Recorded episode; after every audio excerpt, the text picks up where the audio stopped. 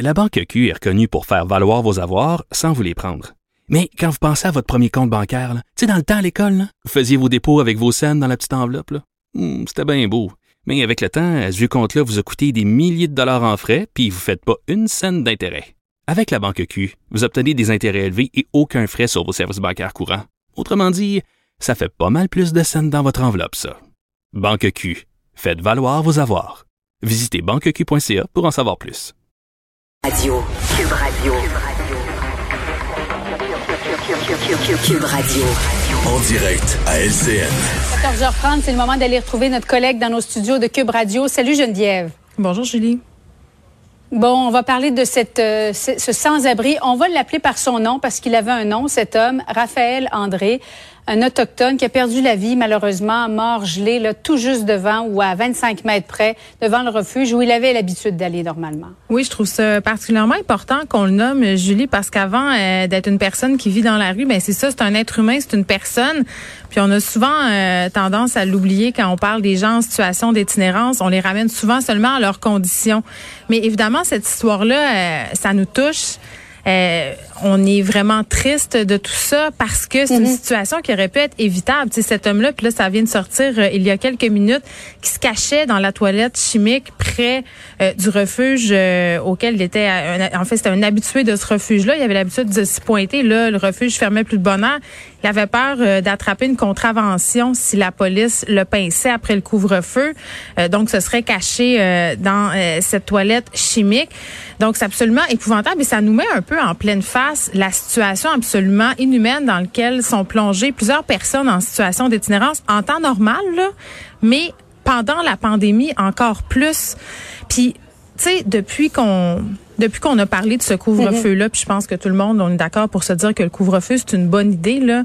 Mais dans le cas des personnes en situation d'itinérance, je pense qu'on est en droit de se demander si pour eux, c'est vraiment une bonne idée, tu sais. Puis, on n'est pas les Parce que c'est tout ce qu'ils ont. et ce sont des nomades. Dans la liberté, c'est à peu près tout ce qui leur reste. Ils ont rien d'autre. Ben il y a ça, puis en même temps, ce sont des gens souvent qui vivent en marge de la société, qui sont pas nécessairement au courant euh, des règles ou qui sont réfractaires à s'y plier. Tu sais, Il y a plein de situations. Là. Je veux pas faire un portrait euh, euh, nécessairement unilatéral des personnes en situation d'itinérance, mais ce que je sais, euh, c'est que ces gens-là, on peut pas s'adresser à eux, les rejoindre de la même façon dont on rejoint Monsieur, Madame, tout le monde. Tu sais, ils ont des problématiques particulières. Ils ont parfois des problèmes de santé mentale, euh, des situations de consommation. Et là, on a une pétition euh, qui circule des gens au ciné. Là, je pense c'est rendu à 10 000 noms pour qu'on ait une espèce de dérogation par rapport aux personnes en situation d'itinérance. Valérie Plante, mairesse de Montréal, qui a demandé aussi au gouvernement Legault de faire une exception euh, pour les personnes en situation d'itinérance. Parce que, tu sais, on a beaucoup de préjugés. Là. On entend oui, mais il y en a des places dans les refuges. Puis le gouvernement Legault l'a beaucoup répété aussi là au début de la pandémie. euh, puis, non, pardon, dès qu'il parlait du couvre-feu, il disait... On a des places. On a des places pour tout le monde. Mais moi, quand j'ai parlé aux gens du terrain, à des gens qui travaillent dans le communautaire, ce qu'ils me disaient, c'est oui, on a des places, mais on n'en a pas tant que ça pour tout le monde. Puis il y a des gens qui veulent pas venir dans les refuges Oui, pour ben plein voilà. de raisons. Il y en- C'est ça, exactement. Il y en a des sans-abri qui préfèrent dormir à l'extérieur pour toutes sortes de raisons. Et là-dessus, M. Legault euh, refusait d'emblée, je ne sais pas si tu l'as entendu, tout comme moi, lors de ce point de presse, euh, d'exenter le couvre-feu, les sans-abri du couvre-feu, parce que n'importe qui pourrait prétexter, bon, je suis un sans-abri, j'ai le droit d'être dehors. En même temps, il disait, je, je fais entièrement confiance au travail des policiers. On comprenait là que les policiers ne sont pas là pour donner des contraventions en ce moment aux sans-abri. C'est à peu près tout ce qu'ils ont. En fait, tout ce qu'ils n'ont pas besoin d'avoir en ce moment des contraventions, les Ben, sans-abri. Exactement. Puis je, je le comprends, l'argument de M. Legault. Puis hier, j'avais euh, Lionel Carman, euh, parce que c'est les consultations transpartisanes là, sur la santé mentale des Québécois. Cette semaine, là, ça se tient. Et puis, un des enjeux de ces consultations-là, c'est s'attarder aux populations vulnérables. Et je lui posais la question sur les personnes en situation d'itinérance. Euh, puis, il me répondait sensiblement la même chose. Tu sais, euh, les gens pourraient faire semblant, si on veut, d'être des sans-abri. Ça pourrait donner lieu aussi à un certain profilage social. Donc, il n'y a pas de situation parfaite.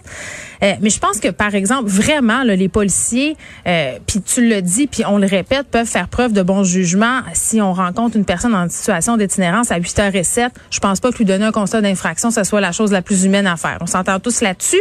Puis pour revenir aux consultations, on nous parle qu'on- qu'on va enfin s'attarder aux populations vulnérables, les itinérants.